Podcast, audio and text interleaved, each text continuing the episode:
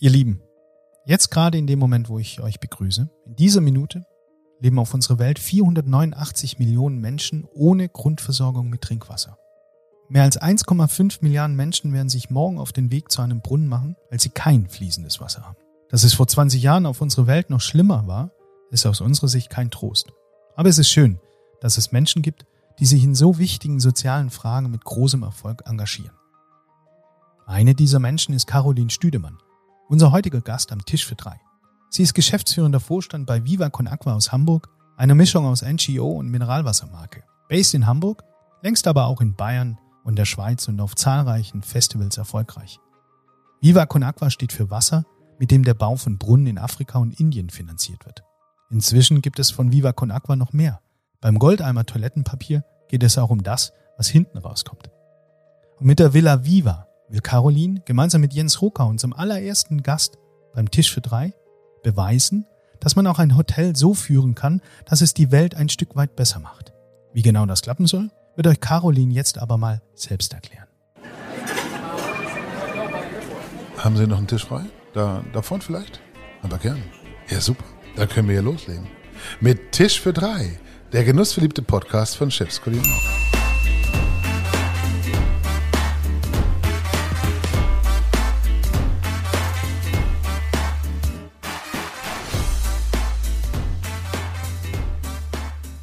Sag mal, Matthias, weißt du was?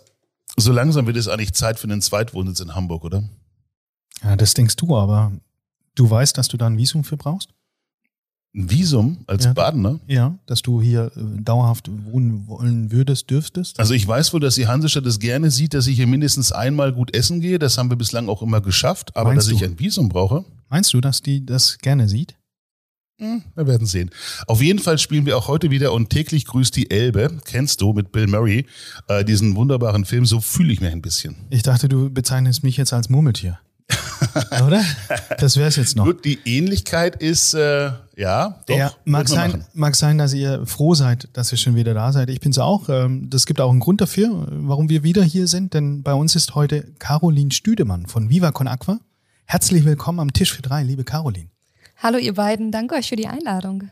Ja, sehr gerne. Ich meine, du bist ja ein, ein sehr gefragter Podcast-Gast letztens. Wir haben vorhin gehört, dass du ganz, ganz viele Podcasts auch ablehnst. Von daher sind wir ja wirklich ein bisschen geschmeichelt. Ähm, aber während ihr beide jetzt hier, Matthias, äh, Caroline, noch so ein paar Blicke austauscht, nach dem Motto, wo sind wir denn eigentlich hier gelandet, verrate ich vielleicht noch schnell, was wir heute vorhaben. Es geht um New Leadership, ums All-Profit-Prinzip und um eine sehr soziale Marktwirtschaft. Wir sprechen über Wasser, dass man sich reichen oder auch abgraben kann. Und wir wollen erfahren, was es mit der Villa Viva so auf sich hat, die ja gerade in St. Pauli entsteht. Vorher aber die Werbung. Eine Prognose würde ich für die Villa Viva ja schon mal wagen. Ohne Senf, Mayo und Ketchup wird man auch in Hamburg nicht auskommen. Und wenn es nachhaltig sein soll, dann ist ein Münchner Unternehmen wahrscheinlich erste Wahl. Develei. Develei arbeitet aktuell an einer wirklich ambitionierten Nachhaltigkeitsagenda. Senf, Ketchup und Mayonnaise werden bei Develei bereits klimaneutral hergestellt. Bis 2025, also nicht einmal zwei Jahren, soll aber auch die letzte Verpackung zu 100% recyclingfähig sein. Als Familienbetrieb, der in Generationen denkt, setzt Develei schon immer auf Nachhaltigkeit. Jetzt aber hat er mit den Nullerzielen nochmal einen Gang zugelegt. 0% Deponiemüll, 0 CO2-Emissionen und weltweit kein Standort mehr, der nicht klimaneutral arbeitet. Develei setzt auf eigenerzeugten Grünstrom, investiert in erneuerbare Energien und gegenüber 2011 ist der Ressourcenverbrauch bereits um 35 Prozent gesunken. Weniger Wasser, weniger Abwasser, weniger Wärme. Damit unterstützt Develei die Anstrengungen von Hotels, Restaurants und Kantinen beim Erreichen eigener Umweltziele. Mehr dazu gibt es auf der neuen grünen Webseite von Develei unter develei-foodservice.de. Dort erfahrt ihr auch, was es mit dem Ökomythos auf sich hat, wonach Glas immer besser als Plastik sei, wie man grün grillt und warum man in Dingolfing mit Gurkenwasser gegen Glatteis kämpft und nicht mit Streusalz. So, liebe Caroline, der Ulf ist endlich fertig mit seiner Einladung und wir können mit der Schnellfragerunde zum Kennenlernen beginnen. Schnelle Fragen, kurze Antworten.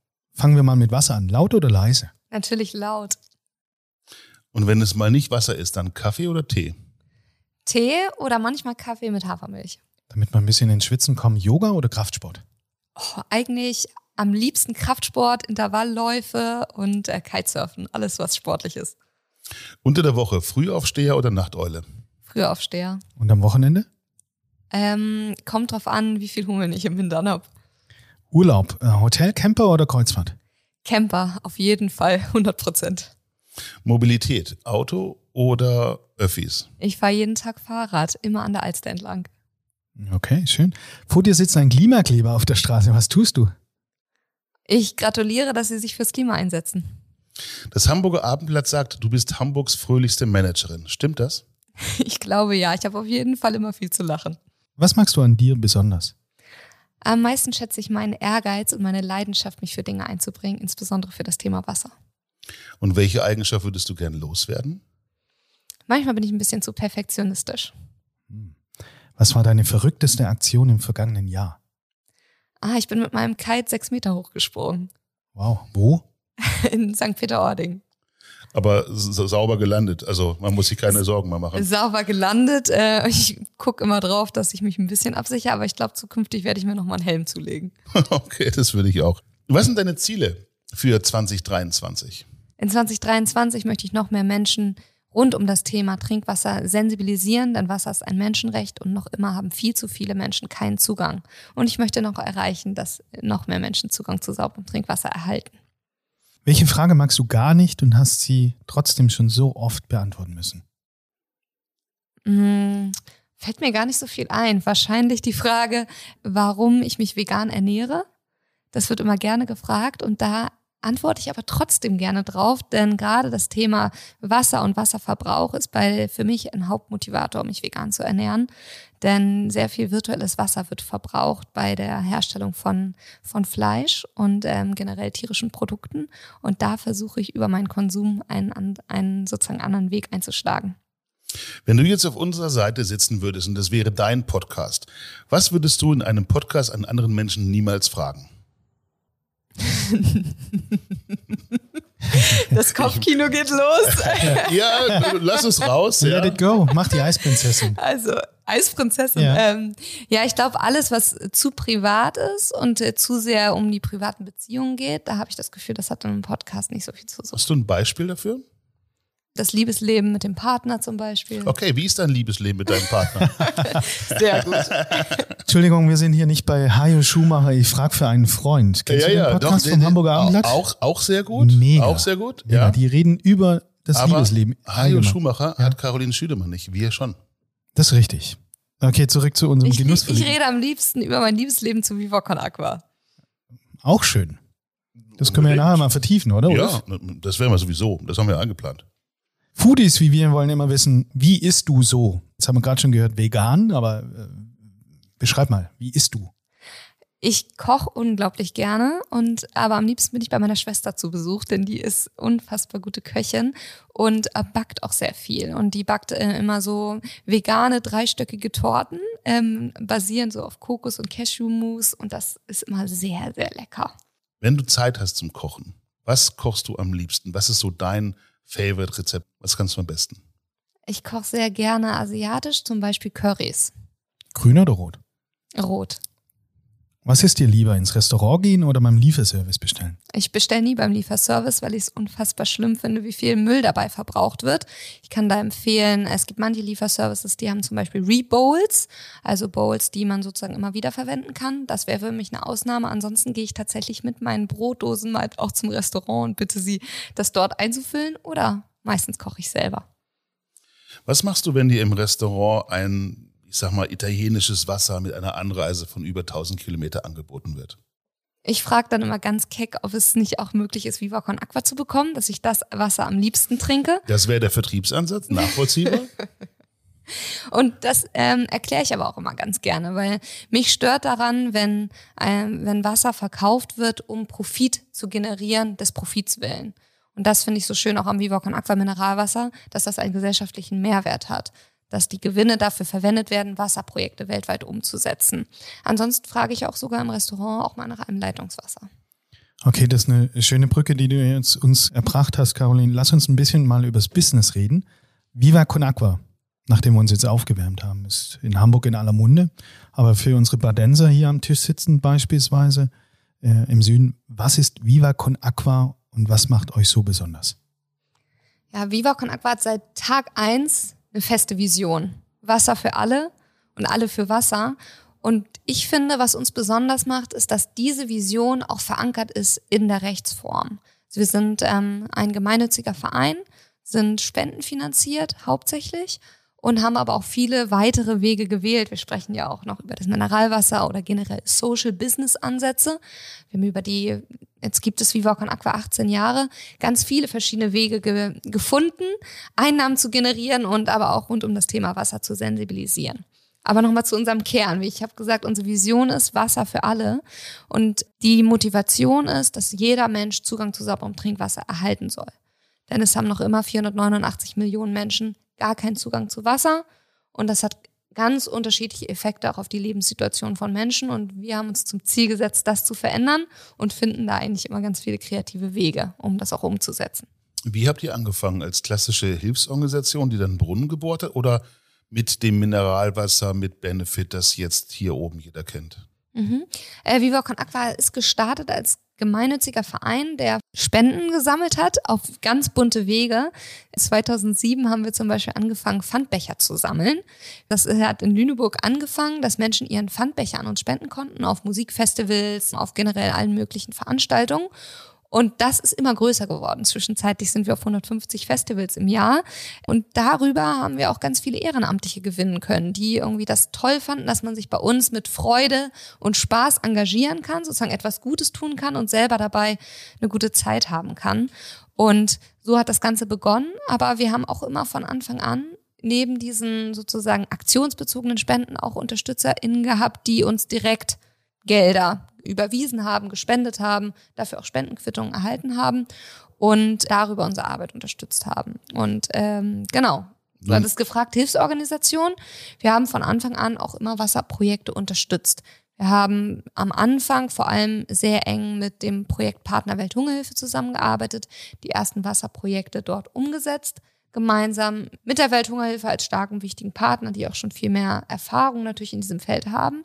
Aber über die vielen Jahre konnten wir uns auch selber noch viel mehr Expertise aneignen, was so die Umsetzung von Wasserprojekten angeht. Also sprich der Bau von Brunnen, aber auch der Bau von zum Beispiel generellen Hygienevorrichtungen, also die Möglichkeit, dass sich Menschen die Hände waschen können, aber auch die Sanitärvorrichtungen sind extrem wichtig. Also klassisch Bau von Toiletten. Ich glaube, die Toilette hat noch so hat so vielen Menschen das Leben gerettet, wie wir uns das kaum vorstellen können. Einfach extrem wichtig. Das, daran kann ich mich auch erinnern. Das war bei mir auch schon mehrfach so, auch auf Festivals. Aber ich muss da noch so ein bisschen einmal dazwischen gehen. Vielleicht ganz, ganz kurz. Eure Aufstellung bohrt ihr inzwischen die Brunnen selber, habt ihr eigene Bohrgeräte und euch kennt man hier oben tatsächlich wegen des Mineralwassers, Viva Con Agua, laut und leise. Wie seid ihr da aufgestellt? Eigene Quellen, eigene Abfüllung, eigene Logistik oder verkauft ihr einfach Wasser unter eurem guten Namen? Oh, sehr viele Fragen auf einmal. Also, wir haben die Wasser, wo fange ich an? Die Wasserprojekte, die wir umsetzen, da sind wir teilweise Selbstimplementierer. Das heißt, dann, dann sind wir auch in der Infrastruktur selber verantwortlich, das alles umzusetzen, aber wir arbeiten auch sehr häufig zusammen mit lokalen Partnern vor Ort, weil es für uns einfach wichtig ist, auch die lokal, das Know-how vor Ort auch zu nutzen, weil gerade die Gegebenheiten so unterschiedlich sind. Und in Tansania ist es zum Beispiel sehr schwierig, an das Grundwasser zu kommen. Das heißt, da haben wir Technologien, die Luftfeuchtigkeit aus der Luft nehmen und das als Wasser zugänglich machen. In anderen Gebieten gibt es Flachbohrbrunnen, aber in Äthiopien zum Beispiel liegt das Grundwasser so tief, da haben wir dann richtig große Bohrmaschinen, die richtig tief ähm, über viele Meter in die Tiefe gehen und wo wir auch mit Geologen zusammenarbeiten, die überhaupt prüfen, wo ist das Wasser zu finden. Das einmal zu der Projektumsetzung und in Eigenimplementierung erfolgt zum Beispiel in Uganda und in Südafrika. In anderen Bereichen arbeiten wir mit großen Partnern zusammen. Ähm, dann hattest du das Mineralwasser angesprochen. Viele kennen uns darüber, ja, das stimmt. Viele kennen uns aber tatsächlich auch wirklich über diese ganzen Events und ähm, über die, über das ehrenamtliche Engagement. Deutschlandweit haben wir 10.000 junge Menschen, die sich für uns engagieren, die dann auch zum Beispiel eigene Flohmärkte organisieren, ähm, Spenden sammeln über bunte Wege, Floßrennen machen, Tischtennisturnier organisieren. Darüber kennt man uns auch, aber ja, das Mineralwasser ist auch wirklich sehr bekannt geworden. Und ich glaube, das ist so bekannt geworden, weil für die Menschen klar ist, dass dahinter eine Gemein Gemeinwohlorientierung steht, also dass die Gemeinnützigkeit da im Vordergrund steht, nämlich das Mineralwasser, die Mittel, die damit generiert werden, werden für die Projektarbeit von Vivocon Aqua eingesetzt.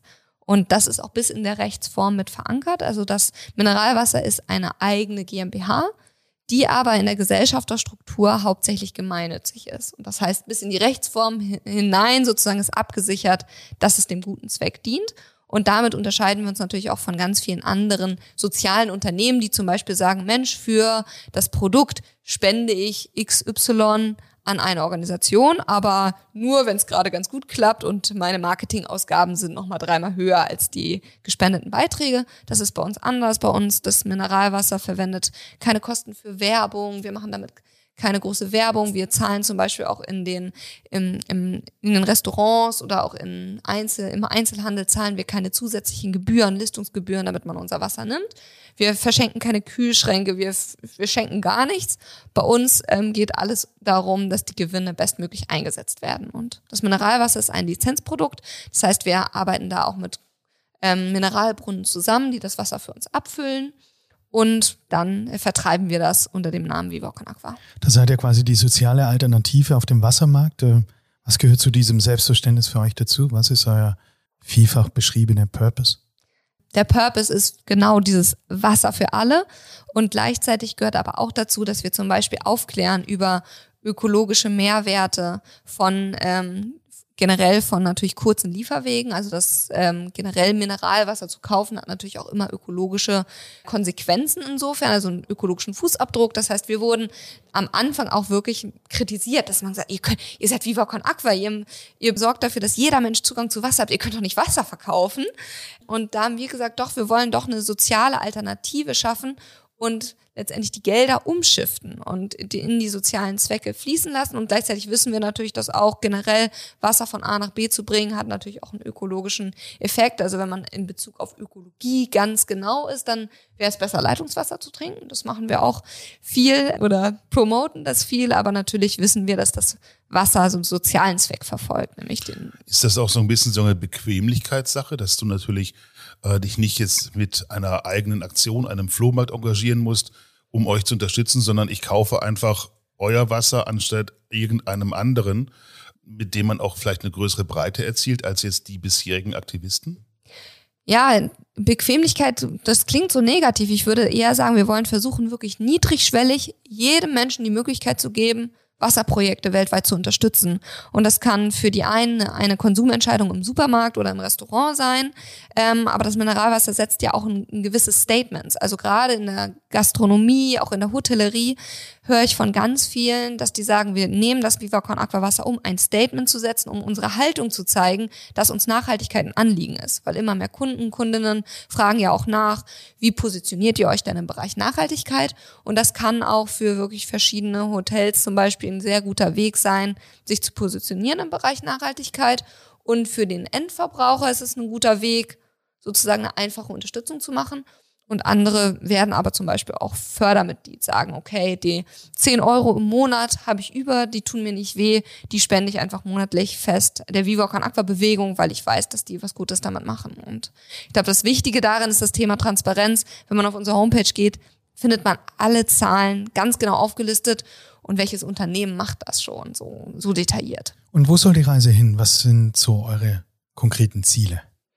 Die ganz großen Ziele sind natürlich klar. Die, die hast du schon Aber wir ja. haben die, ähm, als Geschäftsführung ist natürlich für mich auch eine Hauptverantwortung, die Ziele mit, der, mit, den, mit dem Team auch abzustimmen. Und wir arbeiten da mit Quartalszielen. Also wir schauen wirklich in jedem Quartal wieder, was nehmen wir uns für dieses Quartal vor und insgesamt ist am 22. März zum Beispiel Weltwassertag. Das heißt, in diesen, in den nächsten drei Monaten geht es bei uns vor allem darum, wirklich diesen Weltwassertag vorzubereiten und diesen Anlass zu nutzen, nochmal gerade auch in Deutschland sehr breit rund um das Thema Wasser zu kommunizieren.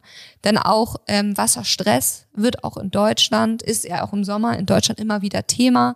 Auch insgesamt ähm, merken wir auch hier, dass das Grundwasser sinkt, dass wir auch hier mehr Verschmutzung haben des Wassers. Das heißt, Wasserschutz ist für uns ein Thema und gleichzeitig aber dann auch die Verbindung zu schaffen, auch in die globale Wassersituation, einfach die Menschen mehr zu informieren. Ich hatte vorhin auch über das Thema Ernährung gesprochen, virtuelles Wasser. Das beeinflusst, Wasser beeinflusst eigentlich ganz viele Lebensbereiche und ich merke immer wieder, wie wenig wir uns doch damit auseinandersetzen, weil es so selbstverständlich ist. Wir können einfach den Wasserhahn morgens aufdrehen und deswegen stellen wir uns diese Fragen oft nicht. Ich glaube, unser Hörer kann sich vorstellen, bei der Energie, die du ausstrahlst äh, und in 18 Jahren, wo jetzt Viva Con Aqua existiert, da habt ihr schon einiges erreicht von euren Zielen. Aber mach unserem Hörer mal vielleicht vielleicht so zwei, drei Punkte mal transparent. Was habt ihr bisher erreicht? Ich finde immer ganz transparent ist es für mich, wenn ich direkt im Projektgebiet bin und sehe, was sich vor Ort wirklich konkret verändert hat. Und da ist Uganda für mich ein sehr besonderes Beispiel.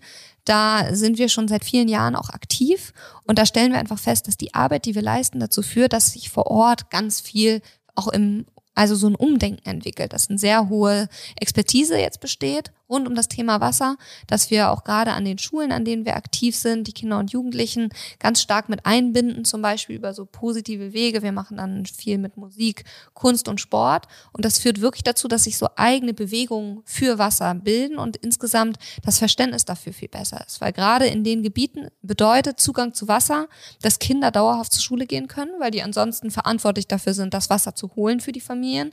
Das bedeutet auch, wir sagen dazu immer Female Empowerment, aber jährlich legen Frauen viele Millionen Stunden zurück, einfach nur um Wasser zu, zu holen für die Familien.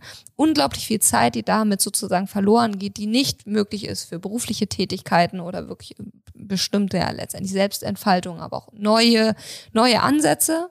Äh, die Gesundheit wird geschützt durch den Zugang zu Wasser und das war natürlich gerade in der Corona-Pandemie für uns ein Riesenerfolg zu sehen, wie wir durch den Zugang zu Hygiene auch konkret präventiv auch wirken konnten bei Krankheiten. Zurück nach Deutschland. Ihr seid als Verein organisiert, nicht als GmbH oder G, das hast du vorhin schon erklärt, noch so ein bisschen gesagt, was dieser Geschäftszweck dann auch äh, für euch bedeutet. Aber was ist dadurch im Alltag wirklich anders? Weil ganz ehrlich, du sprichst jetzt hier von Quartalsergebnissen und so weiter und so fort. Als ich vorher du bist vielleicht Deutschlands fröhlichste Managerin, Hast du bei Managerin auch überhaupt nicht gezuckt? Also gesagt, ja klar. Ähm, was ist anders, wenn man als Verein arbeitet oder als AG? Ich glaube, vor allem ist im Kern anders, dass alle, die für uns arbeiten, genau wissen, wofür sie das tun und dass die insgesamt diese Leidenschaft und diese intrinsische Motivation unglaublich hoch ist, weil alle genau wissen, wir setzen uns wirklich für Menschen weltweit ein. Wir verändern Lebensrealitäten von Menschen und das bedeutet auch für die Individuen, bei uns natürlich eine unglaublich hohe Zufriedenheit und auch so eine Sinnstiftung. Und für mich schließt es das aber auch nicht aus, dass wir das, diesen sozialen starken Fokus haben, dass das Kern unserer DNA ist und dass wir trotzdem versuchen, sozusagen die Mittel, die wir in der Betriebswirtschaft lernen oder bestimmte unternehmerische Werkzeuge, Methodenkoffer, dass wir die anwenden, um die Arbeit, die wir machen, möglichst gut zu machen. Und ich sage immer, dadurch, dass wir spendenfinanziert sind, sind wir eigentlich noch viel mehr der Effizienz verpflichtet als ein normales Unternehmen, wo vielleicht dann am Ende ein Shareholder weniger Gewinn ausgeschüttet bekommt. Okay. Aber bei uns bedeutet, wenn wir uns Spenden nicht effizient einsetzen, also wenn wir zu, zu lange für Dinge brauchen oder wenn wir zu viele Fehler produzieren oder unsere Projekte nicht gut umsetzen, bedeutet das, dass die Spendengelder nicht gut eingesetzt werden. Und von daher leitet mich das Prinzip einfach sehr. Was macht das mit den Menschen? Du sprichst von uns. Was macht das mit dem Team? Wir haben eine sehr hohe Identifikation mit Viva Con Aqua. Das habe ich von Anfang an irgendwie gemerkt. Ich habe Viva Con Aqua tatsächlich kennengelernt, als ich mein Abitur gemacht habe. Das heißt, ich war 18 Jahre alt. Letztes Jahr, oder? Äh, gefühlt. ich fühle mich immer noch so. Entschuldigung. Sehr Charmeur. Ähm, ähm, und da war der Initiator von Viva Con Aqua Benny Adrian bei mir in der Schule hat Viva Con Aqua vorgestellt mit einer unglaublichen Leidenschaft für die Organisation und hat auch erklärt, wie viele Menschen sich auch ehrenamtlich dafür einbringen. Ich fand das total faszinierend und dachte, wow, eine Bewegung, wo Menschen total gerne ihre Zeit dafür einbringen, ohne wirklich etwas dafür zu bekommen und als ich dann aber genauer hin, hingeschaut habe, habe ich gemerkt, doch, die Menschen bekommen ganz viel dafür. Und deswegen sprechen wir auch von diesem All Profit, du hattest es vorhin auch genannt, All Profit, dass Menschen doch ganz viel daraus ziehen, sich einzusetzen und sich zu engagieren, weil sie dadurch einerseits Zugang zu bekommen zu ganz vielen anderen Menschen, zu neuen Ideen, zu viel Kreativität und dass sie aber auch sich selber einbringen können mit ihren Ideen und mitgestalten können. Und ich glaube, das ist etwas, was unsere Bewegung auch immer mit geformt hat, dass Menschen Lust hatten, ihre eigenen Ideen auch mit einzubringen, gestalten zu dürfen und dass es unglaublich viele Freiheiten gibt. Okay, ist das deine Definition von diesem New Leadership, dass sich alle Menschen, die bei euch beschäftigt sind, eben auch mit einbringen müssen, dürfen, können? Genau, das ist meine Philosophie, wie ich die Organisation jetzt seit viereinhalb Jahren auch führe, dass ich möchte, dass sich Menschen stark selbst mitverantwortlich fühlen und auch ihre eigenen Ideen einbringen können. Und das hat insbesondere in den Zeiten von zum Beispiel einer Pandemie, wo sich auf einmal alles ändert, ich meine, das kennen alle, die hier zuhören, kennen das, wie sich die Geschäftsfelder einfach um 180 Grad gedreht haben. Und das war natürlich auch bei und Aqua der Fall normalerweise auf allen Veranstaltungen aktiv. Wir hatten gerade im März hatten wir gerade zum Beispiel 100 Sofakonzerte geplant, das heißt also so Wohnzimmerkonzerte, wo, wo Musiker, die aus unserem Netzwerk sind, in Wohnzimmern von Menschen Musik gemacht haben und dann sollten ganz viele Spenden gesammelt werden. Wir waren auf all diesen Festivals. All das war von einem auf den anderen Tag nicht mehr möglich. Das heißt, wir brauchten Menschen, die dann irgendwie innovative neue Ideen einbringen und die dann nicht sagen, so, liebe Geschäftsführung, ich kann hier die Aufgaben, die hier bei mir stehen, die kann ich nicht mehr machen äh, jetzt sag du mir, was ich machen soll, sondern das genau umzudrehen. Bei uns hat jede Person, die bei uns arbeitet, Einblick in alle Zahlen. Ich bin unglaublich transparent, auch in Entscheidungen. Ich sage sehr deutlich, wenn ich auch bestimmte Dinge nicht weiß. Ich fordere auch stark, dass Menschen sich einfach einbringen mit ihren Einschätzungen, auch mit kritischen Feedbacks. Ich habe vorhin von den Zielen gesprochen, die wir gemeinsam erarbeiten jedes Quartal. Das ist kein Top-Down-Ziele-Management, wo ich sage, so, die Zahlen wollen wir jetzt erreichen und dahin geht es, sondern es ist auch sehr viel Diskussion im Team. Was wollen wir uns vornehmen? Woran glauben wir? Was ist wichtig, um unsere Vision wirklich zu erreichen? Und das führt dazu, dass nicht nur unser hauptamtliches Team voll dahinter steht, sondern es führt auch dazu, dass die ganzen Ehrenamtlichen, die uns mit unterstützen, dass die auch daran glauben, weil sie auch das Gefühl haben, gehört zu werden. Stichwort hauptamtliches Team. Was verdient man als geschäftsführender Vorstand bei Viva Con Aqua? Das gleiche wie bei Apollinaris, nur ohne Firmenwagen? Ja, ähm, nee, zum Glück nicht. Und ähm, da sind wir auch sehr transparent. Wir haben ein Gehaltsmodell, was, ähm, wo uns wichtig war, dass wir zum Beispiel ein soziales Gehalt auch zahlen, dass es eine Mindestgrenze gibt, die jeder bei uns bekommt und was aber ganz klar ist, dass die Geschäftsführung nicht mehr als doppelt so viel verdienen darf wie der Geringverdiener bei uns. Und das bedeutet, dass wir da sozusagen eine sehr kleine Range haben und dann auch alle Personalkosten auch immer auf unserer Homepage transparent einsehbar sind. Und damit liegst du wo? Ich bin derzeit bei 5.300 Euro. Seid ihr einfach ein besonderes Unternehmen in einer ansonsten kapitalistischen Zeit oder seid ihr so etwas wie, weiß ich, so ein Prototyp für Unternehmen der Zukunft?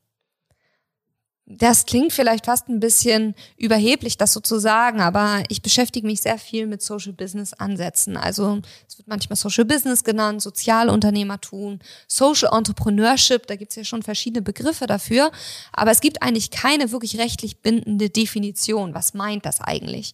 Und für mich sind eigentlich Unternehmen der Zukunft Unternehmen, die nicht den Profit an erste Stelle stellen, sondern die sich an verschiedenen Kriterien orientieren. Und das sind für mich soziale, ökologische und ethische Kriterien. Und dass die im Vordergrund stehen und letztendlich eigentlich das unternehmerische Handeln eigentlich immer nur ein Mittel zum Zweck ist, um auch die ganzen gesellschaftlichen Herausforderungen, die wir derzeit haben, auch anzugehen. Das ist einmal natürlich die Klimakrise, aber das ist die natürlich die globale Wassersituation. Das sind aber auch so Dinge wie ähm, also wirklich das Bildungssystem, ähm, Altersarmut, da fallen mir ganz viele Themen ein.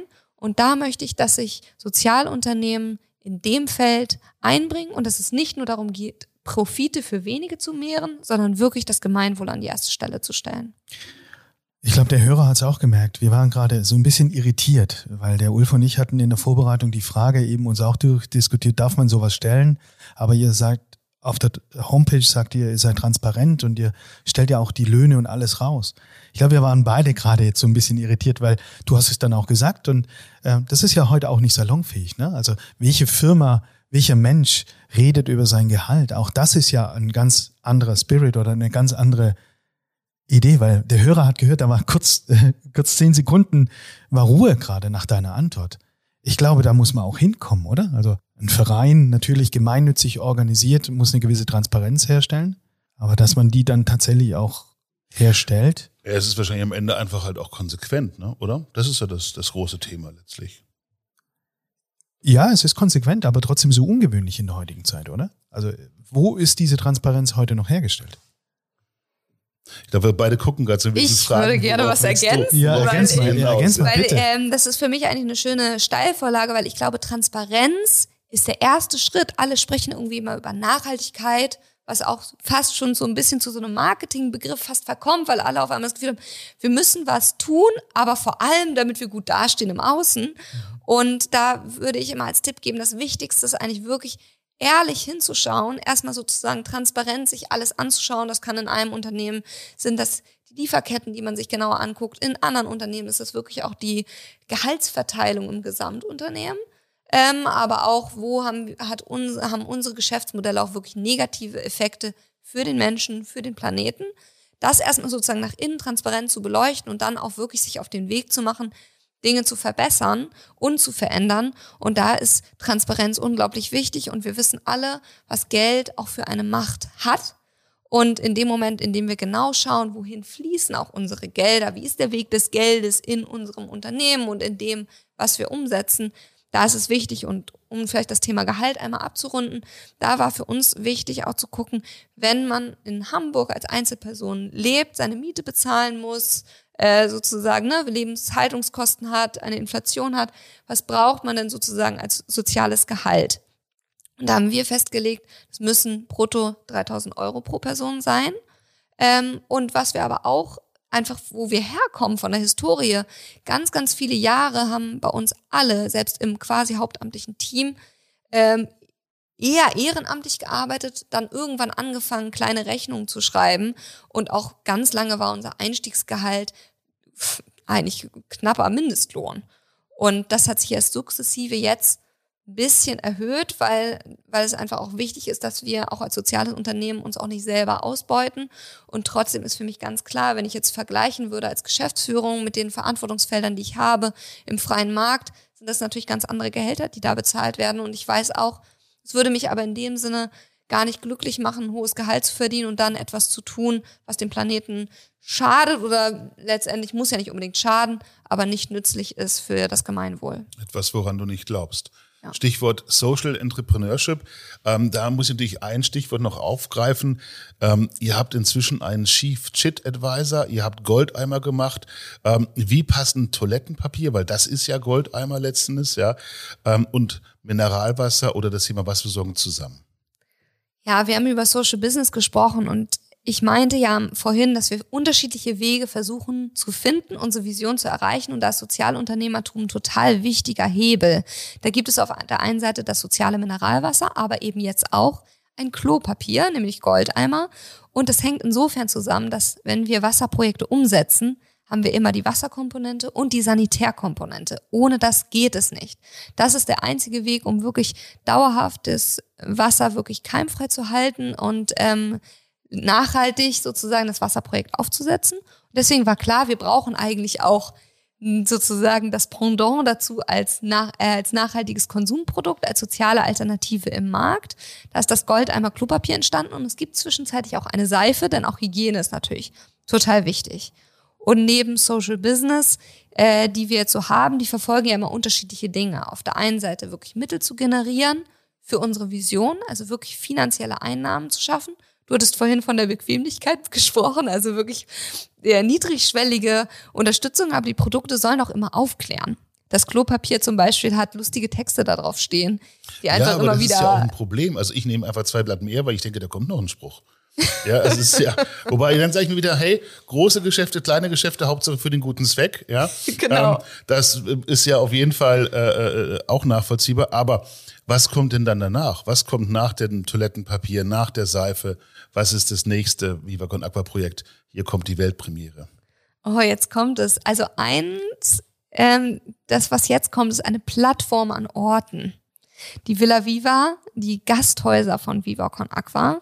Und die sind ganz besonders. Ähm, das sollen Orte werden, wo Menschen zusammenkommen, sich austauschen können, wo aber auch sozusagen die Übernachtung eine, wir eine soziale Alternative dafür bieten. Also sozusagen ähm, eine andere Form von Hotel, Gasthaus bieten. Und ähm, die Villa Viva gibt es derzeit schon in Kapstadt.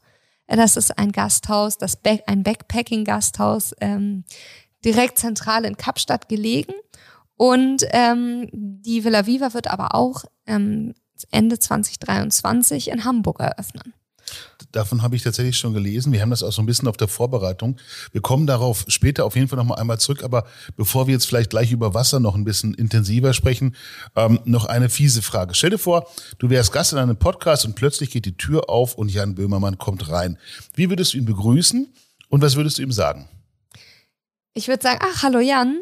Interessant, dass du das Thema Wasser so groß in deiner Sendung aufgreifst. Das finde ich erstmal sehr gut, weil Wasser ist für mich das Thema der Zukunft. Und ich finde es wichtig, dass im, im Fernsehen, in allen Sendungen einfach viel und differenziert darüber gesprochen wird. Und ich würde aber auch noch ein paar inhaltliche Ergänzungen einfach vornehmen, weil ich das Gefühl hatte, dass manche Informationen da nicht ausführlich genug vorgekommen sind in der Sendung. Ähm, Jan Böhmermann hat ja auch über Viva Con Aqua gesprochen, über das Mineralwasser, aber auch über die Villa Viva. Und wir sprechen jetzt ja auch in diesem Podcast schon über eine halbe Stunde. Das heißt, man sieht, wie komplex das ist, was wir tun. Und ich würde äh, mich freuen, wenn er einfach ein bisschen mehr Zeit hätte, dass ich noch mehr zu Viva Con Aqua erklären könnte. Weil das, was ich sehr besonders finde an unserer Organisation, ist, dass alles in der Rechtsform, also im tiefsten Innern letztendlich, im Maschinenraum, wenn man so will, der Gemeinnützigkeit unterliegt. Weil die Rechtsform immer in der Gemeinnützigkeit ist. Also der gemeinnützige Verein hat alle, hat sozusagen per se sind wir mit allem, was wir tun, der Gemeinnützigkeit verpflichtet. Aber auch das Mineralwasser ist in den ähm, Anteilen gemeinnützig. Die Villa Viva, von der wir gesprochen haben, der Kern der Villa Viva ist, dass kein einziger Cent aus Spenden in dieses Haus fließt, sondern dass wir Sozialinvestorinnen gewonnen haben, die das Haus finanzieren und dass aber gleichzeitig 67 Prozent der Anteile Viva Con Aqua gehören. Und das ist einfach besonders. Mhm. Und das heißt, ich glaube, wir haben auch über die 18 Jahre, die es gibt, immer mal wieder bestimmt Fehler gemacht und Dinge immer wieder auch verbessert und äh, gelernt. Aber ich glaube, das, was im Kern wichtig ist, dass ähm, im Vordergrund immer da, das Thema Wasser für alle steht. Also alle Gewinne dafür auch verwendet werden sollen. Und darüber würde ich mit ihm ausführlicher sprechen. Okay, lass uns mal von der sozialen Marktwirtschaft. Äh, vielen Dank, dass du uns da mit, mit abgeholt hast, äh, wie du dazu stehst, weil da gab es ja auch ein paar Stimmen, wie du es selber auch sagst, äh, soziale Marktwirtschaft hinüber zu Wasser und dem eigentlichen ja Menschenrecht. Als Mitteleuropäer ist es gar nicht so einfach, sich vorzustellen, dass Wasser für so viele Menschen, wie du sie vorhin auch schon mit zig Millionen beschrieben hast, nicht als selbstverständlich gilt. Wie dramatisch ist die Lage auf der Welt wirklich? Ähm, wir versuchen ja immer nicht so sehr in Schreckensszenarien zu sprechen, weil wir nicht daran glauben, dass wir ähm, über Hiobs Botschaften Menschen wirklich in eine Veränderung bringen, sondern wir wollen vor allem immer zeigen, was kann der Mensch verändern, wenn, wenn er oder sie sich einsetzt. Und daran sieht man auch schon, wie viel sich verändern kann. Und trotzdem ist es so, dass das Nachhaltigkeitsziel Nummer 6, SDG 6, was erreichen möchte bis 2030, dass jeder Mensch Zugang zu sauberem Trinkwasser erhält. Da sind wir jetzt gerade schon noch sehr weit von entfernt. Es ist so, dass noch 489 Millionen Menschen gar keinen Zugang zu sauberem Trinkwasser haben.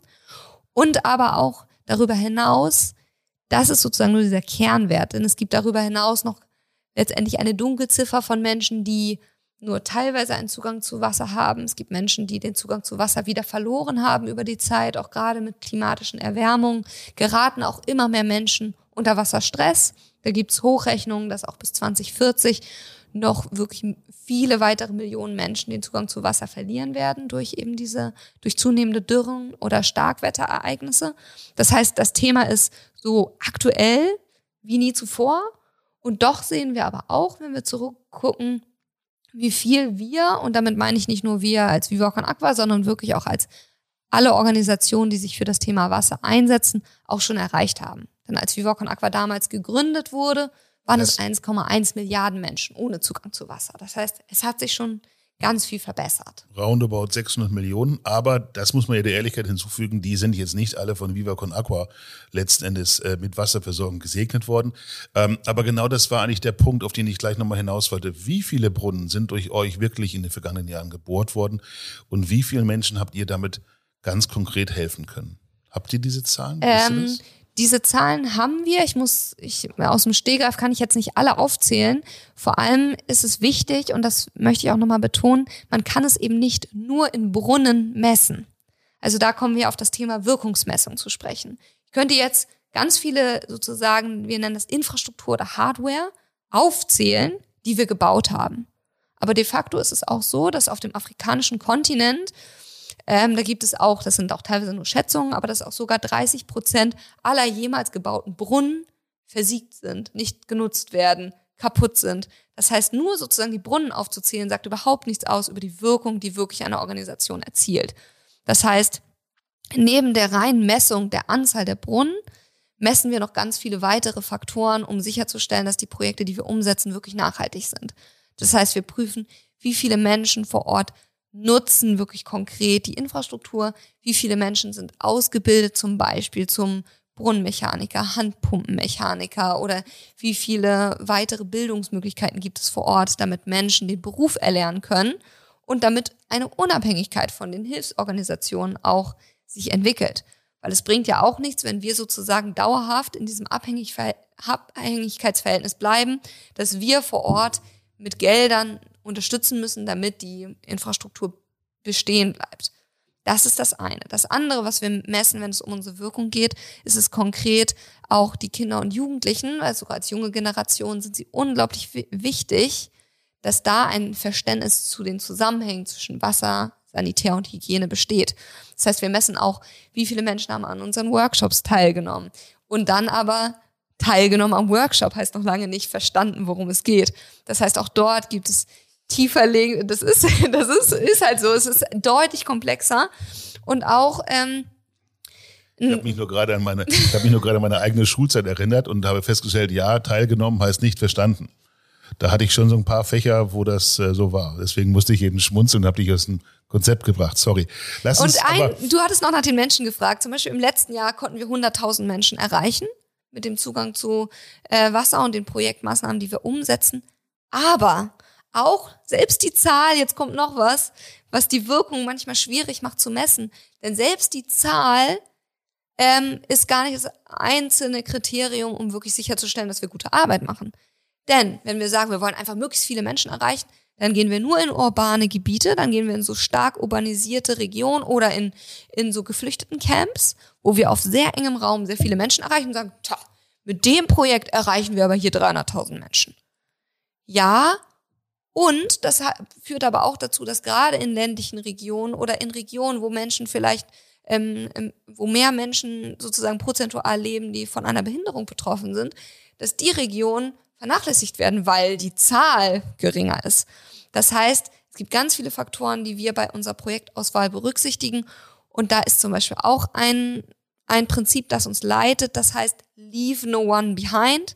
Also wir gucken auch, wo sind vulnerable Gruppen und wie können wir auch denen einen Zugang zu sauberem Trinkwasser ermöglichen. Das macht es sehr sympathisch und eher auch ähm, sozial engagiert und da sind wir wieder bei der, beim Vereinsdenken und wieder äh, weniger bei einer Apollinaris, wie du es vorhin äh, äh besprochen hast oder beschrieben hast. Da sind wir jetzt wieder eher bei einem Verein. Ja, aber es geht ja immer auch um die Effizienz. Also ich kann das nachvollziehen, was du sagst, vulnerable Gruppen zuerst, aber es geht ja immer auch um Effizienz. Und das ist ja auch was, was glaube ich draußen die Menschen wissen wollen. Was kann man erreichen? Ja, aber äh, will ich da gar nicht unterbrechen. Ja, aber, es muss ja, also, es muss ja nicht immer alles Hardfacts und, und Zahlen. Also das nicht die Motivation, weil äh, was ist der gesamte? Okay, da haben wir eine Zahl jetzt gehört. Äh, 500 Millionen Menschen, die noch keinen Zugang zu Wasser haben. Aber wie erreichst du den? So wie du den beschreibst, die wohnen ja nicht alle in einer urbanen, in einem Zentrum, sondern die sind auf einer ziemlich breiten Fläche vielleicht auch verteilt. Also wo ist die Motivation des Zieles, das Maximale zu erreichen und unternehmerisch zu denken? Wo habe ich einen Maximalerfolg oder geht es um die Sache? Genau, und, ich glaube, da ist es wichtig, genau diese Balance zu finden. Wir haben einige Projekte, die genau in diesen Ballungsgebieten aktiv sind, die auch auf äh, viele Menschen gleichzeitig erreichen können. Und wir schauen aber auch immer wieder, wo gibt es auch zum Beispiel Projekte, die über ihr, durch ihren innovativen Charakter auch dadurch ein Skalierungspotenzial haben. Wenn wir zum Beispiel ein Projekt finden, wie Wasserfilter in Uganda, wo es ein lokales kleines Business geschafft hat, aus lokalen Materialien Filter zu bauen, die jetzt total wachsen. Dann ist es total ein sehr innovativer Ansatz, der skalierfähig ist, der dann auch in ganz vielen anderen Ländern, zum Beispiel in Kenia und weiteren Ländern, die dann da in der Nachbarschaft liegen, auch umgesetzt werden kann, dann hat es auch ein total, totales Potenzial für unsere Wirkung. Das machst du dich schwer messbar. Ja, und du hast vielleicht zwei verschiedene Arten von Spendern, wenn ich die jetzt mal so ein bisschen beschreiben darf aus meinem Kopf. Du hast den einen Spender, dem geht es um die Sache, der will den einen Euro in den Verein geben, äh, um der Sachen willen. Und du hast den anderen Spender und der ist genauso legitim, der gibt seine Euro auch rein und der will ganz genau wissen, welchen Erfolg habe ich denn Klar. mit diesem einen Euro. Und beide Richtungen sind, glaube ich, richtig. Caroline, du hast es vorhin schon in so ein, zwei Nebensätzen auch schon beschrieben, äh, welchen Impact äh, der Klimawandel auf das Thema Wasser hat. Aber lass uns da noch mal ein bisschen mit einsteigen. Was, was ist eure Einschätzung? Ähm, der Klimawandel hat natürlich massive Konsequenzen auch für die weltweite Wassersituation. Das heißt, für uns ist ganz klar, Klimaschutz ist auch Trinkwasserschutz. Und ähm, Trinkwasserschutz ist für uns natürlich die wichtigste Maxime. Das heißt, in dem Moment, in dem wir es schaffen, als Gemeinschaft wirklich, dass der Klimawandel langsamer voranschreitet, wir den stärker bremsen können über wirklich konkrete Initiativen, dann sorgt es natürlich auch dafür, dass Trinkwasser besser verfügbar ist. Und ähm, ich glaube, viel interessiert uns ja auch, was passiert direkt vor unserer eigenen Haustür. Und da beobachten wir schon auch, ähm, und da gibt es auch unterschiedliche Studien, die zeigen, dass sich der Grundwasserspiegel einfach massiv auch verändert hat in den letzten Jahren und dass das mit direkt auch mit den äh, Erwärmungen in Zusammenhang zu bringen ist. Und das bedeutet natürlich, dass äh, Wasser teilweise von einer Region in die andere importiert werden muss sozusagen. Aber das bedeutet auch, dass sich, ähm, dass sich die Wasserqualität verschlechtern kann. Das bedeutet, dass wir auch vor Ort einfach noch stärker spüren, dass Wasser Leben ist und die wichtigste Lebensgrundlage. Du sprichst vom Transportieren von Wasser, das kann ich absolut nachvollziehen, wenn man eine Pipeline baut, um bestimmte äh, Gebiete auch zu versorgen. Aber es gibt natürlich auch den ganz anderen Wassertransport und da sind wir wieder bei den internationalen Markenwässern oder ihren Namen ich gar nicht nennen möchte, ja. Ähm, ihr kennt das alle, ja. Es gibt die Norweger, die Franzosen, die Italiener, überall sieht man in der Gastronomie natürlich genau deren ähm, Produkte. Wie problematisch ist aus eurer Sicht dieser Wasserhandel über weite Distanzen? Und ähm, ist das nicht etwas, was man im Zweifel auch relativ einfach auch anders lösen könnte? Ja, ist insofern sehr problematisch, dass einfach der CO2-Ausstoß, der durch die Logistik, die dahinter steht, äh, hervorgerufen wird, der massiv ist. Und das kann man sich sehr, das ist eigentlich eine leichte mathematische Rechnung. Je weiter der Weg, das, den das Produkt zurücklegen muss, desto höher der Fußabdruck. Und da haben wir auch, apropos Nachhaltigkeit, auch immer wieder die Frage, auch da kommt es wieder darauf an, wenn wir jetzt zum Beispiel da PET-Flaschen über weite Wege transportieren, dann können wir mehr transportieren, haben sozusagen weniger CO2-Fußabdruck, weil es weniger Gewicht transportiert wird, aber haben natürlich gleichzeitig massives Plastikproblem und massives Müllaufkommen. Ähm, das heißt, äh, da, wenn man so will, wenn man unbedingt irgendein Wasser von weit her nimmt, dann es wäre sogar PET vielleicht ökologisch nachhaltiger. Aber eigentlich ist es totaler Irrsinn, Wasser über so viele Kilometer zu transportieren, wo doch hier in Deutschland sogar das Leitungswasser ein sehr gut kontrolliertes ähm, Lebensmittel ist oder sehr kontrolliert ist insgesamt. Und ähm, da kann ich auch nur sagen, wer gerne Flaschenwasser trinken will, der sollte auf jeden Fall auf regionale Alternativen setzen. Und wie ist da, also regionales Wasser, dann aber trotzdem transportieren, ist dann die Haltung oder wie, wie denkst du darüber? Wie siehst du das? Ich glaube, das ist, eine, das ist eine, eine, eine persönliche Entscheidung, denke ich mal. Manche Menschen möchten lieber die ökologische Variante Leitungswasser wählen, andere möchten gerne Flaschenwasser zählen. Und da möchte ich vor allem wirklich nochmal darauf hinweisen, dass für mich natürlich auch immer interessant ist, was passiert denn eigentlich mit den Gewinnen? Weil in dem Moment, in dem sozusagen auch ein regionales Wasser ähm, sich teuer, ist teuer verkauft und sehr, sehr viele Gewinne einfach privat abschöpft, okay, dann ist das ein Geschäftsmodell, aber dann profitieren wenige davon. Dann profitiert nicht die Gemeinschaft. Und da finde ich einfach immer gut, wenn wir soziale Unternehmen fördern, die konkret wollen, dass die Produkte nicht nur ein Selbstzweck sind, sondern dass die konkret auch die ganzen Herausforderungen, die wir haben, mit angehen und vor allem auch sozusagen die Gelder einfach mehr umgeschiftet werden, weil der Kapitalismus so sich einfach selber gerade aushöhlt. Wir pressen immer mehr, wir versuchen immer mehr Gewinn rauszupressen aus allen Unternehmen und am Ende profitieren nur sehr wenige Menschen davon und die Gemeinschaft, ähm, die hat eigentlich sogar eher sozusagen Nachteile davon. Okay, dann nochmal vielleicht eine Frage. Die einen setzen auf Mineralwasser in Flaschen. Äh, du hast es beschrieben mit äh, vielleicht auch einem sozialen Regionalen. Die anderen servieren gefiltertes Tapwasser in Karaffen. Wie siehst du da das oder wie ist da deine Position? Was ist da besser? Ähm, die ökologische Alternative ist Leitungswasser aus dem Hahn. Das gute Kraneberger. Das Kraneberger, sagt man bei euch? Bei uns ist es Hahnenwasser. Ah, Oder Leitungsheimer. Wie sagt ihr? Oh, Oh, Leitungswasser. jetzt hast du ganz kurz überlegt, du sagst Duschwasser, aber Ja, nee, weil- da ist er jetzt noch gerade drum Äh, rumgekommen. ich muss ja gestehen, ich komme ja auch aus Regionen, da, da konnte man zeitweise das gar nicht so gut trinken. Ah, Jetzt komm, bitteschön, das ist, du kommst aus Schwaben ursprünglich, da trinkt man aus dem Bodensee, also aus dem wunderbaren Schwäbischen Meer. Was die Baden damit machen, erzähle ich nicht. Ähm, aber lass uns mal bei diesem Wasserthema bleiben, weil, ähm, und zwar vor allem in der Gastronomie. Denn natürlich äh, ist das ja nicht nur etwas, wo jetzt die Hersteller von profitieren, sondern der Wirt letztendlich profitiert ja von dem Wasser, das er für Geld verkauft, auch.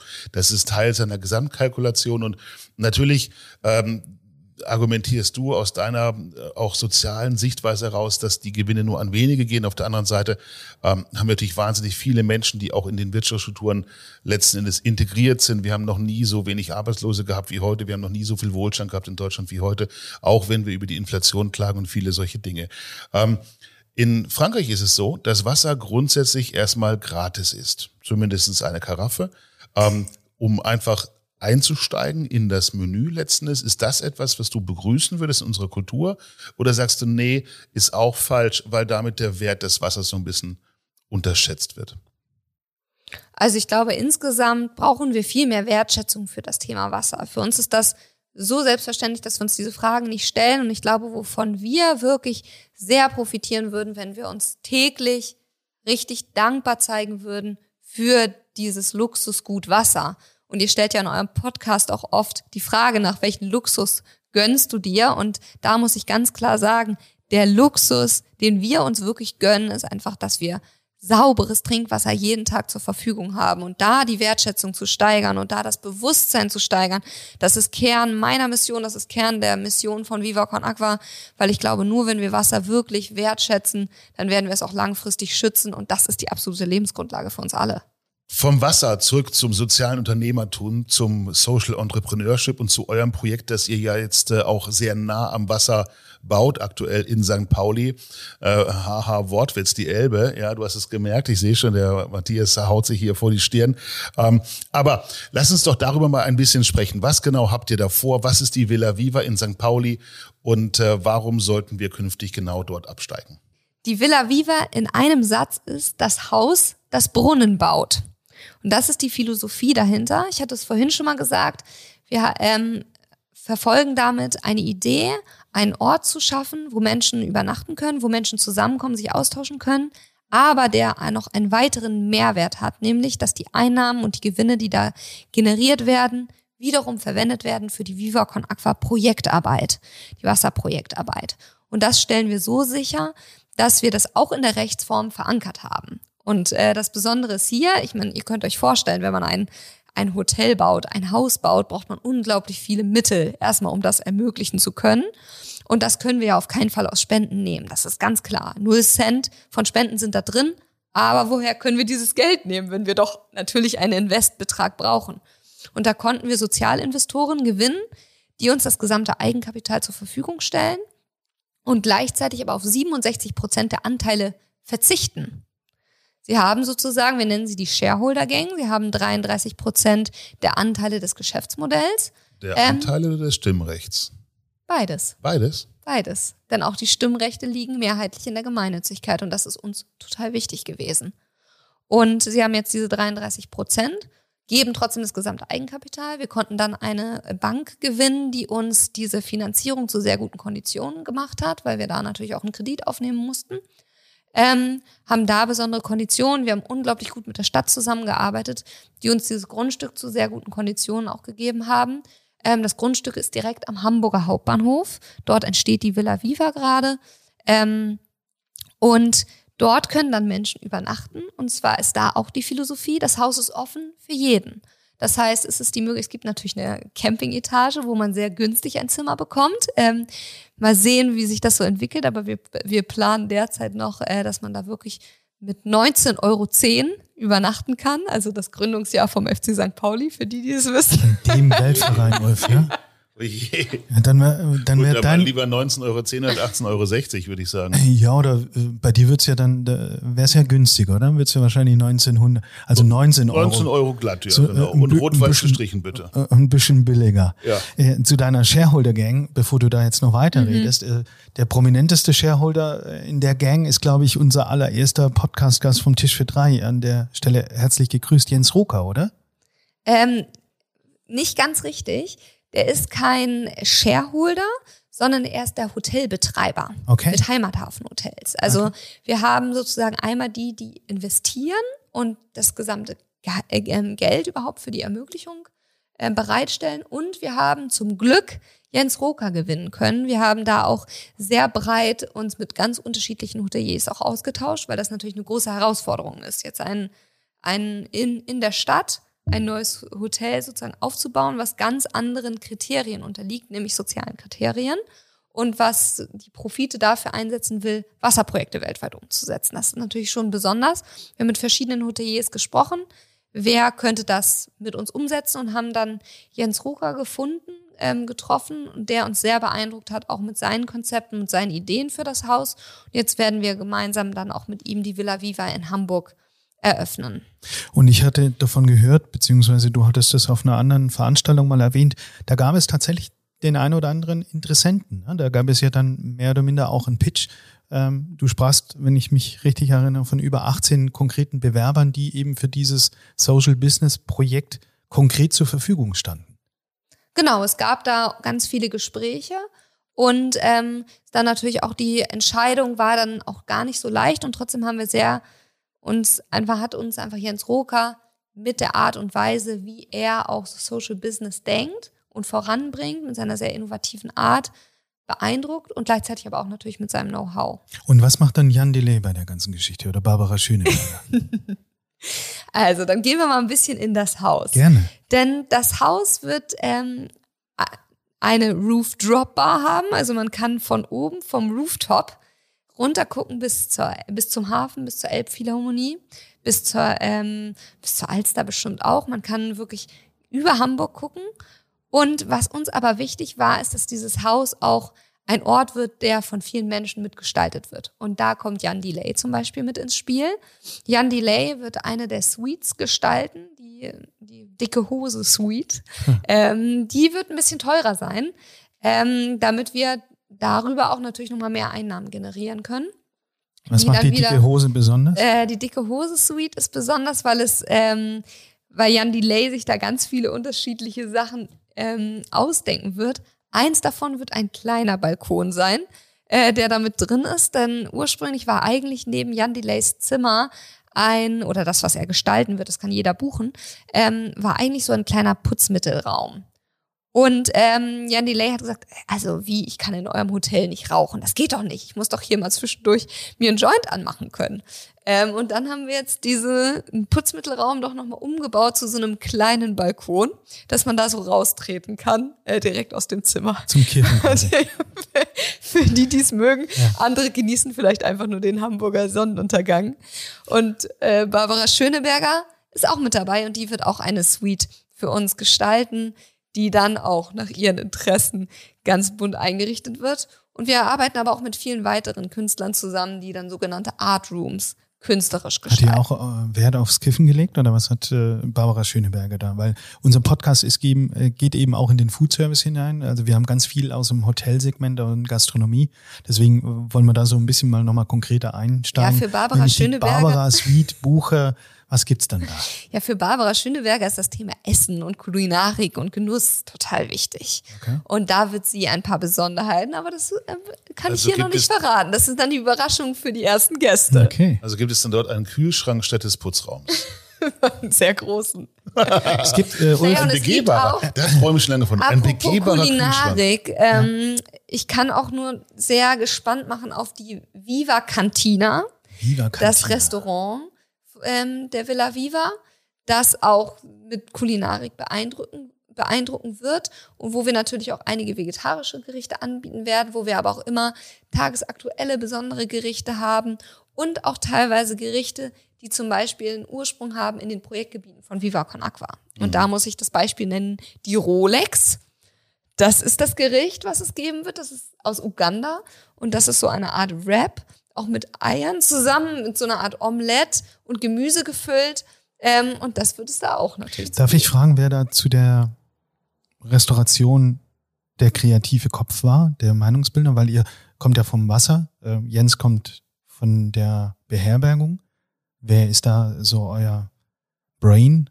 Auch wir haben tatsächlich sehr viele kreative Köpfe im Netzwerk zum Glück. Und Gott sei Dank, wir haben ja auch einige Profis überhaupt, die uns jetzt insgesamt mit der, mit der ganzen Villa Viva das überhaupt möglich machen, ne? durch die Planung, durch die Expertise.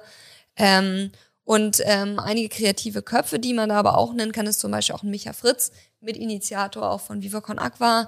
Ähm, Benny Adrian, der Initiator, von dem ich vorhin schon gesprochen habe, der Viva Con Aqua auch gegründet hat, der natürlich maßgeblich mit seinen Ideen auch die Villa Viva prägt, aber auch Viva Con Aqua als Gesamtorganisation geprägt hat in der Vergangenheit und auch bis heute sehr stark prägt. Und aber auch sehr, sehr viele Menschen in unserem ehrenamtlichen Netzwerk, aber auch von den, ähm, von den Shareholdern, aber auch, wie gesagt, von anderen, ähm, sei, sei es Agenturen, die uns pro bono unterstützen, weil es unterschiedliche Möglichkeiten gibt, auch sozusagen sein Know-how an uns zu spenden. Wir haben ja vorhin davon gesprochen, dass man niedrigschwellig das Mineralwasser kaufen kann, um uns zu unterstützen oder aber direkt an uns spendet. Aber es gibt auch Menschen, die sagen, Mensch, wir würden lieber unser Know-how ähm, an euch spenden oder aber zu vergünstigten Tarifen etwas für euch machen. Da muss man sagen, der Bauunternehmer August Prien zum Beispiel, die mit denen wir die Villa Viva zusammen bauen, die sind sehr engagiert in dem, was sie für uns tun. Aber auch UFD, die die gesamte Planung übernehmen, sind da einfach wirklich wichtig, damit das Projekt insgesamt erfolgreich ist. Und wir können davon ausgehen und der Hörer auch, dass genauso wie Viva Con Aqua äh, auch die Villa Viva äh, enorm viel Response hat in der Riege der Menschen, die sich engagieren wollen und ihr dann unglaublich viele Bewerbungen im Moment wahrscheinlich dann darauf bekommt? Oder wie steht es da um das Thema Personal? Ah, ähm, da steht's eigentlich gut. Ja? Also wir merken schon, dass sich einfach viele bei uns bewerben, die keine Lust mehr haben, für etwas zu arbeiten, hinter dem sie nicht stehen. Und das ist ähm, einerseits natürlich dann so für die Villa Viva, aber auch für Viva Con Aqua als Organisation. Und das ist, sind Menschen, die sich, die gerne hauptamtlich für uns arbeiten wollen. Das sind aber auch ganz viele Menschen, die sich einfach ehrenamtlich einbringen wollen.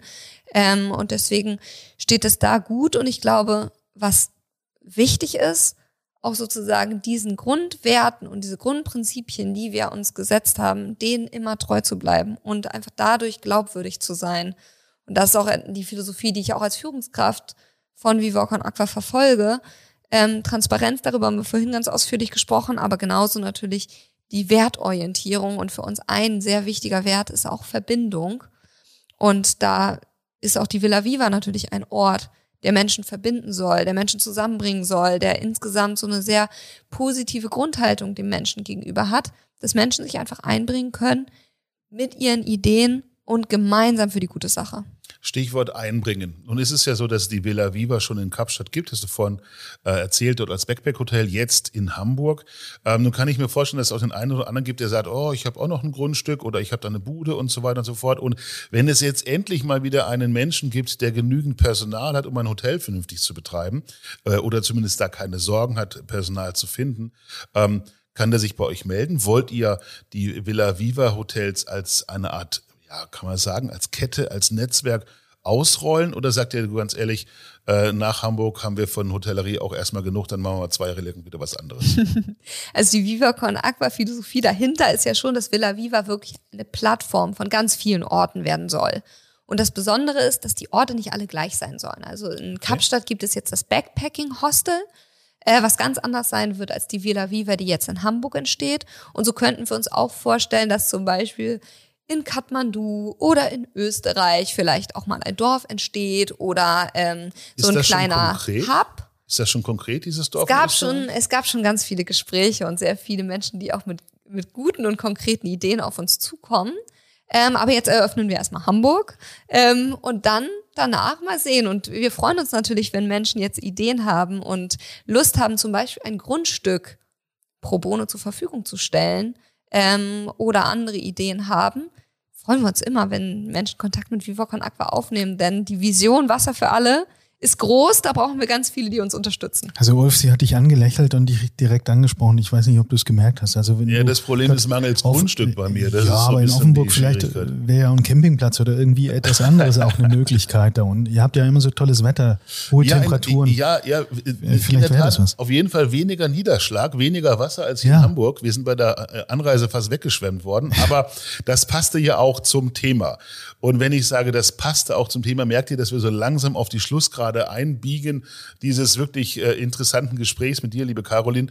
Ähm, und wir haben eine kleine, ja, eine kleine Tradition, dass wir am Ende immer eine Frage stellen, nämlich meine Lieblingsfrage. Stell dir vor, du dürftest für 24 Stunden mit irgendeinem Menschen auf der Welt tauschen und in dessen Namen schalten und walten, ganz wie es dir beliebt. Mit wem würdest du tauschen und warum?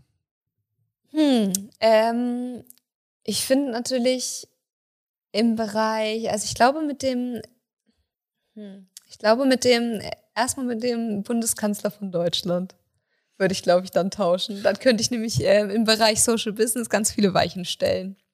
Das ist so ziemlich einer der beliebtesten Posten, glaube ich, bei uns. Bundeskanzler. Ja, Bundeskanzler hatten wir jetzt schon den zweiten. Ja. Und, und wenn du es dann, dann mal bist, dann kriegst du die Kritik deines Lebens und kann das keinem recht machen eigentlich. Ne? Also diese, dieser Gedanke ist, glaube ich, verlockend für viele Menschen schalten, walten zu können. Aber am Ende, äh, da wollen wir Olaf gerne mal auch einladen. Einladung ja. ist hiermit ausgesprochen, mal ihn zu fragen, ob er denn tatsächlich so viel gestalten kann. Ja, es natürlich, und es geht natürlich auch sehr viel Verantwortung einfach auch mit so etwas einher.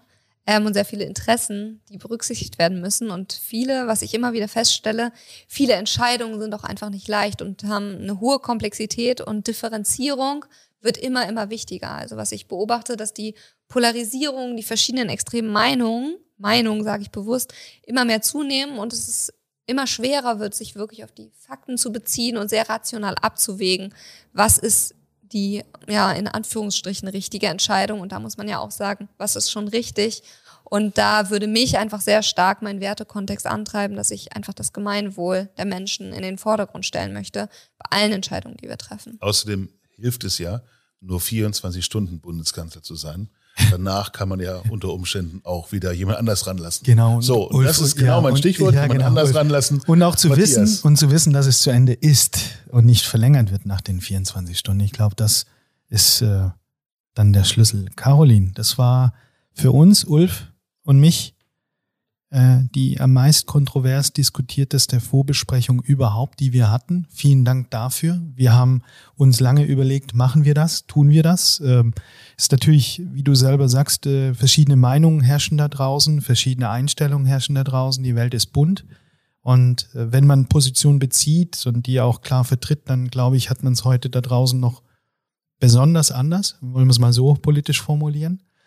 Wir haben dich kennengelernt äh, und die Hörer auch. Äh, du lächelst über die gesamte Aufzeichnung. Das macht großen Spaß. Der Hörer hört deine positive Stimmung, deinen Vibe. Äh, äh, großartig. Ganz großen Respekt, ähm, auch im Namen von Ulf, glaube ich, für dein Engagement, für euer Engagement. Wir finden das großartig.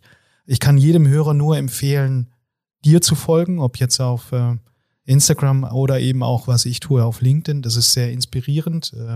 Woche für Woche deine Posts. Das kann ich den Hörern tatsächlich an der Stelle nahelegen und sich damit zu beschäftigen. Äh, ich weiß, welche Suite ich buchen werde. Ich lasse das mal offen. Äh, vielleicht können wir da noch ein Voting machen, wie die Hörer das so sehen. Ich kann, glaube ich, auch einschätzen, wo der Ulf sich einbucht, nachdem er mir erzählt hat, wie er seinen Jahreswechsel vollzogen hatte. Und dann möchte ich äh, in dem Moment ganz, ganz recht herzlichen Dank aussprechen. Es war sinnstiftend, ähm, es war schön. Ich mag die Transparenz. Äh, ich finde das gut, wenn man sowas mit einbringt. Und ja, wünsche euch noch viel Erfolg und das Wasser für alle, alle für Wasser, dass dieses Projekt noch groß und noch größer wird. Danke. Danke euch.